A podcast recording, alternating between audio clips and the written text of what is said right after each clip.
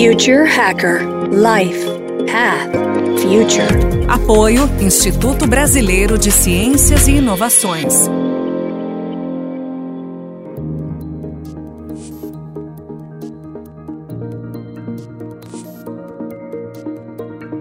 Olá pessoal, bem-vindo ao Future Hacker.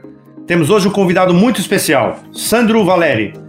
Ele é PhD pelo ITA, mestre em engenheiro de produção pela USP, professor convidado pela Fundação Dom Cabral, participa de comitês de seleção de startups, diversas aceleradoras e a partir de outubro vai ocupar uma nova posição de sócio-diretor do Elo Group. Bem-vindo, Sandro.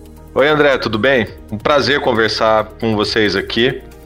Falando um pouquinho aqui sobre o futuro, sobre moonshots, sobre essa ideia linda, maravilhosa que é de construir os próximos passos da nossa vida. Legal, Sandro. Eu acho que aqui o programa tem muito a ver com a sua história recente aí, né, desenhando projetos assim super de vanguarda. E nós vamos começando aqui exatamente falando um pouco sobre esse tema, né? Quer dizer, você tem né, mais de 15 anos de experiência na parte de inovação, desenhando muitos projetos aqui no Vale do Silício, etc. Eu queria te fazer uma pergunta já mais pontual, assim. Hoje já existe essa evolução, né, da, da parte da inovação dentro das grandes empresas. Você acredita que elas estão efetivamente hoje engajadas no tema? Ou você acha que muitos delas ainda usam como só como estratégia de marketing? Eu percebo, André, uma transformação ao longo dos últimos anos. Então, se você me perguntasse cinco anos atrás, eu ia dizer 90% está engajado no marketing. Eu diria para você hoje, eh, devemos estar quase na metade das empresas já entendendo a necessidade da inovação. A outra metade sabe que precisa, mas ainda não sabe direito como fazer. Então, a outra metade está começando essa jornada. Então, essa notícia é boa. Eu não vejo quase ninguém mais, André, trabalhando por marketing agora, porque isso já é algo que está na cabeça dos conselheiros das empresas, dos donos das empresas e dos altos executivos. Eles já entenderam que essa é uma necessidade. Perfeito. E assim, até que muitos falam, né, que assim, o ápice né, de inovação é quando efetivamente ela for uma coisa invisível, né, que seja permear a empresa inteira onipresente totalmente na empresa e que não seja apenas um departamento, né, uma área específica. Né? Você acredita que isso é, é, é uma realidade? Em algumas empresas já é, André. Uma das empresas que para mim é referência em inovação, que é exatamente desse jeito que você está falando, é a 3M. Certa vez eu estive na 3M fazendo um benchmark, isso foi lá para 2012, 2011, e naquele momento a gente estava criando o departamento de inovação da Embraer. E a 3M virou assim para mim: então, Sandra, a gente não tem departamento de inovação, mas nós já tivemos. A 3M decidiu criar um departamento de inovação em 1939. então a gente sente a diferença da maturidade. Né? Foi, foi algo espero, muito legal. Que demore tanto tempo. Mas empresas digitais, elas já têm essa inovação é, em todos os lugares, né? As nativas digitais, tá? Então, empresas como o Google, como Facebook, Tesla, são empresas que nasceram nesse meio. Existem empresas, e aí a Embraer, que até pouco eu trabalhava na Embraer, ela tem sim inovação como referência em todas as áreas da empresa. Tem muito a ver com a cultura do próprio fundador, o Osiris Silva. Mas ela precisa se adaptar constantemente, tá? assim como a 3M também precisa. Por vezes a gente tem que fazer esforços novos para assegurar que essa adaptação continue existindo. Mas se a cultura de inovação está lá, esses esforços vão acontecer por natureza. Perfeito. Eu lembro que assim, até uma apresentação que eu vi sua né, na Startse, né, falando que até você a importância né, da, da, empresa ela, ela, ela investir, né, quer dizer, no começo, né, mesmo que é óbvio que chegar num, num, patamar de estar assim em todas as áreas, tudo se requer assim, tem alguém que tem que teoricamente começar esse trabalho e você até falou bastante na, naquela apresentação sobre assim a importância da empresa incentivar a criação né, dessa área e que tenha, teoricamente, investimento e que seja blindada, né? Conta um pouquinho sobre isso. Muito bom, muito, muito bom. Vamos explorar um pouquinho mais aqui, André. Esse incentivo que a gente vem conversando e blindar, ele tem um pouco a ver com inovações fora do core. Eu acho que a gente pode separar um pouco de inovação e aqui eu vou trazer um ponto interessante. A base da inovação é a cultura da melhoria contínua. Olha só que interessante. Eu venho discutindo isso muito, especialmente lá na, na Starts, né, e na própria Fundação do Cabral. E a melhoria contínua, ela cria algo muito importante. Primeiro, a melhoria contínua é aplicável a todas as áreas da empresa. Não tem nenhuma área que não dá para aplicar melhoria contínua. E ela cria a cultura do inconformismo. A cultura do desafio ao status quo, mesmo que seja desafiar o formulário. Você vai lá e desafia esse formulário. Por que, que esse formulário tem seis campos? Eu vou passar três. Estou exagerando aqui um pouco, fazendo um pouco de, de caricatura, mas é desde o desafio do formulário até o desafio do novo modo de transporte interplanetário. Porque o desafio fica ali, fica na essência. Essa essência é com muita, é, com muita força, trabalho cultural de muitos anos. Na minha experiência de Embraer, a cultura da melhoria contínua, nós demoramos ali uns seis ou sete anos para deixá-la bem viva. E hoje ela é viva, hoje já, já não corre mais risco. Então a cultura da melhoria contínua é o começo disso tudo. Depois disso você começa a criar a cultura da inovação, que é quando você começa realmente a quebrar paradigmas. É, a cultura da melhoria contínua, você melhora o processo o tempo inteiro, está indignado o tempo inteiro. A cultura a, da inovação, você começa a quebrar padrões. Então você fazia o processo de um jeito, você começa a fazer de outro completamente diferente. E veja que eu estou falando processo, eu ainda não estou falando produto, porque se eu estou falando de inovação na empresa inteira, muitas áreas nunca vão conseguir chegar perto do produto ou do serviço. Então elas vão inovar no processo. E isso mantém a cultura viva. Né?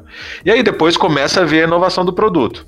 E a inovação do produto, isso acaba ajudando as áreas que são responsáveis por isso. Aí a gente tem as áreas de Product Management, de inteligência de mercado, depende do nome de cada empresa, as áreas de PD, de TI, de criação, dependendo se, é, se são empresas de mídia, né? Aí são essas áreas que já tem inovação no, no job description, né? Já está escrito lá, você tem que inovar todos os dias. Elas acabam sendo empurradas por essa empresa inteira querendo fazer isso. Agora, a inovação fora do core, essa sim, essa é uma outra história, né? que essa inovação do core ainda assim ela trabalha para fazer com que você tenha produtos e serviços atuais cada vez melhores. Seja do ponto de vista de eficiência, do custo de sua operação, seja do ponto de vista dos produtos e dos atributos e das ofertas. Um exemplo disso são as novas versões de software. Isso é um exemplo de inovação do dia a dia. Então, as empresas todos os meses liberam uma nova versão né, no App Store, na, na no, no, Windows, na, no, na Apple, em todos os lugares. Os carros, todos os anos, soltam os Model Years e fazem aquela renovação de um ano para o outro. Então, essa é uma inovação que precisa. Às vezes, um carro novo, um modelo novo, um, um modelo novo de computador, né, um modelo novo de perfume. Isso ainda é essa inovação do dia a dia, inovação do core. A inovação disruptiva é quando aquela empresa que faz perfume resolve fazer chocolate. Pronto. Então, aí a gente começa a ter uma mudança muito grande. Por quê? Porque você sai da zona de conforto total de tudo que a empresa está acostumado. Então, nesse caso, quando você tem uma, uma disruptiva, eu vou chamar de disruptiva aqui, o que é disruptivo para a própria empresa, nem vamos falar de mercado ainda não. É quando a empresa resolve se aventurar em algo que ela não conhece. Ou ela não conhece o produto, ou ela, ou ela não conhece a tecnologia. Um dos dois, ela vai ter que aprender. Ou ter que aprender os dois ao mesmo tempo. Nesses casos, puxando o que eu falei uh, naquele dia lá na, na Starts, né? Aí sim a melhor solução que eu já encontrei depois de fazer muito benchmark é criar uma empresa separada. Então você cria uma empresa separada, uma solução separada, que aí essa empresa ela tem empreendedores que estão acostumados a fazer isso. Agora uma dica que fica aqui, André, é separada, mas tem que ter conexão. Uma conexão, essa conexão geralmente é alguém, tá? Não é processo, é uma pessoa mesmo que fica ali navegando nos dois mundos e fica ouvindo, é, olha que interessante, um mundo reclamar do outro, tá? Porque isso é comum, porque o mundo dos empreendedores, que é a turma que está criando lá fora do core, eles vão achar o pessoal do core pouco ousado. Pelo outro lado, o pessoal do core vai entender que o, mundo dos empreendedores é meio maluco, né? E tá fazendo, tá gastando dinheiro à toa. Mas esse balanço é necessário. É o que é, hoje tem um nome bonito para isso, que é uma organização ambidestra. Eu não vejo como não funcionar assim. Organização e investimento separado, dinheiro separado, guardadinho e protegido, e processos diferentes, de maneira que você possa ter agilidade conforme as startups têm. Sandro, eu lembro que há uns dois anos atrás eu tinha uma startup e aí eu, eu, eu falava com grandes empresas. E é uma coisa que era tão engraçado que naquela época eu tinha assim grandes empresas brasileiras, eles normalmente o CEO tinha ido no Singularity, feito um curso ali, ficado totalmente é, ludibriado com tudo, né, com todo aquele mundo novo, veio para cá, contratou um gerente de inovação para a empresa e falou: Cara, vamos fazer isso acontecer. E aí o que eu percebia é que todas as empresas tinham um problema seríssimo, porque assim, acho que não tinha combinado com os gregos, né? Então tinha equipe jurídica, tem procurement, quer dizer.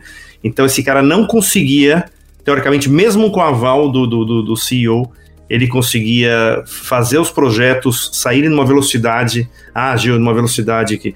Tanto é que chegou até uma vez uma empresa e falou assim: André, por favor, faça um, faz um pitch para o meu jurídico, porque assim, um NDA não pode demorar seis meses e o projeto durar um mês. Né? Então eu queria saber se, se esse cenário mudou um pouco, você acredita que, que isso já está mais maduro? Não, eu acredito que ainda não. As empresas ainda estão sofrendo muito, André. Eu tenho conversado com, com muitas empresas, com os meus pares, né, os meus gerentes e diretores de inovação por aí.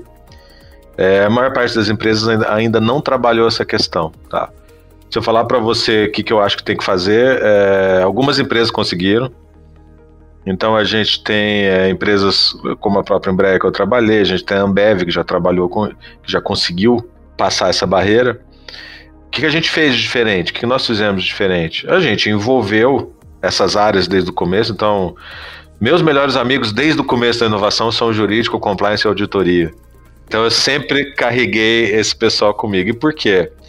Porque antes de falar para eles que eles têm que ser diferentes, eles têm que entender os porquês. E entendendo os porquês foi levando eles para ver os porquês. Levando sempre nos hubs de inovação, seja lá fora, seja aqui no Brasil. Felizmente agora a gente tem aqui no Brasil a gente tem grandes hubs de inovação das principais cidades do Brasil, em São Paulo tem muitos.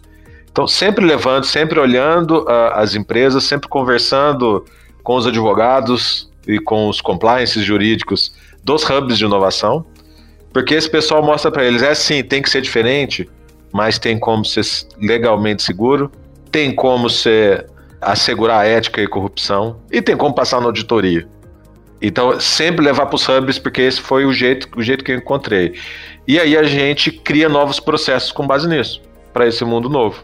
Cria novos processos e não fica questionando os outros.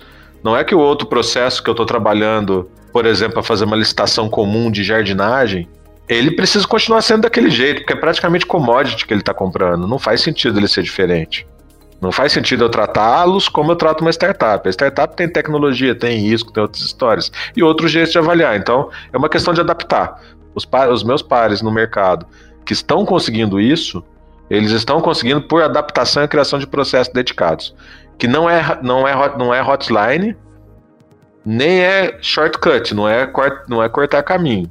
São processos dedicados que por ser para startup é mais rápido, porque startup é mais rápido, né? Fica uma bela dica aí, viu? Fica uma bela dica que eu acho que tenham eles como seus. Eu acho que não só ter, né? Mas eu acho que assim, envolvê-los, né? Desde o começo, né? Acho que é importante isso, né? Porque depois o que a maioria que eu via dos casos, assim, de grandes empresas mesmo, era assim, de o projeto tá todo pronto, agora vamos chamar o jurídico. Vamos começar do zero, né? E aí, com certeza, ele tem todos os trâmites, ele não estando envolvido no início, né? A gente percebia que tinha morosidade, e, e, e na minha opinião, eu acredito que muita empresa não consegue ainda implementar essa, a possibilidade da, da inovação incremental, né, de desenvolvimento em si, por, por causa desses problemas. Valério, eu queria te fazer uma outra pergunta, mais ou menos ainda seguindo um pouco essa sequência. Na, na apresentação que você fez, teve uma frase interessante, é o failure is the default outcome. Qual é o limite aceitável dentro de uma grande corporação? Quanto de fail que, que teoricamente uma empresa pode suportar? Esses dois pontos você tem que combinar. Tudo é combinado. Primeiro, só voltando, realmente, se você está fazendo inovação, especialmente mais fora do core, ou seja, que está quebrando um pouco mais de padrão, a maior chance é que vai dar errado. Isso é fato, é estatístico, né? A maior parte vai dar errado, mesmo que seja competentemente bem feito. seja feito num nível de excelência máximo, a maior chance é dar errado. E não tem nada a ver com as pessoas. Tem a ver com o mercado, com situação, com risco e tudo mais. O que eu quero trazer aqui nesse aspecto, o primeiro ponto é combinar quando você pode errar e quando você não pode errar. Então, quando você pode errar? No começo de tudo. No começo, você gasta pouco dinheiro e no começo você pode experimentar. Esse é o primeiro ponto. E esse errar no começo, ele tem muito a ver com o que hoje está muito famoso como MVP, mas é você fazer pequenos experimentos e esses pequenos experimentos te tragam a realidade. Eu vou trazer aqui o que eu falava no dia a dia. Você tem que fazer com que o experimento morra de morte morrida. Ou seja, ele encontra algo que vai impedir que ele vá para frente. E algo real. Quem que é real? É o cliente. Não tem mais nada mais real do que o cliente. Então tem que, de alguma maneira, levar para o cliente o cliente matar esse negócio. esse é o jeito mais rápido que tem para você gastar o mínimo de dinheiro possível. Segundo ponto, combinar então quanto que vai poder gastar por ano. Então, para minha empresa que fatura 100, eu topo gastar 500 com essas coisas aí. E combina o jogo. É, André, eu venho conversando com muitas pessoas, é a mesma coisa de investimento financeiro, que no fundo inovação é investimento financeiro. As pessoas mais arrojadas, mais ousadas, eu acredito que mesmo o mais ousado não coloca 100% na bolsa. Então colocar na bolsa é comparado com colocar o dinheiro na inovação. E aí a empresa vai entender. Se uma empresa é mais arrojada, ela vai topar gastar mais do investimento de inovação dela. Se ela é menos arrojada, ela vai topar gastar menos. Mas o ponto é todo mundo tem que colocar um pouquinho, nem que seja 1%. Que é aquele dinheiro que você sabe, isso aqui eu posso perder. Esse dinheiro pode simplesmente sumir. Em inglês, a gente chama isso de affordable loss, a perda aceitável. Os números de mercado, eles variam de empresa é entre 5% e 30%. 30% é para as startups é, mais maduras, 5% para as empresas bem antigas, tá? Sandro, vamos agora finalizar o primeiro bloco. A gente agora vai para o segundo. E o segundo a gente vai falar ainda de projetos assim que você foi envolvido, carro voador, né, Smart Cities, etc. Pessoal, logo mais o segundo bloco com o Sandro Valer. Future Hacker Life Path Future. Apoio Instituto Brasileiro de Ciências e Inovações.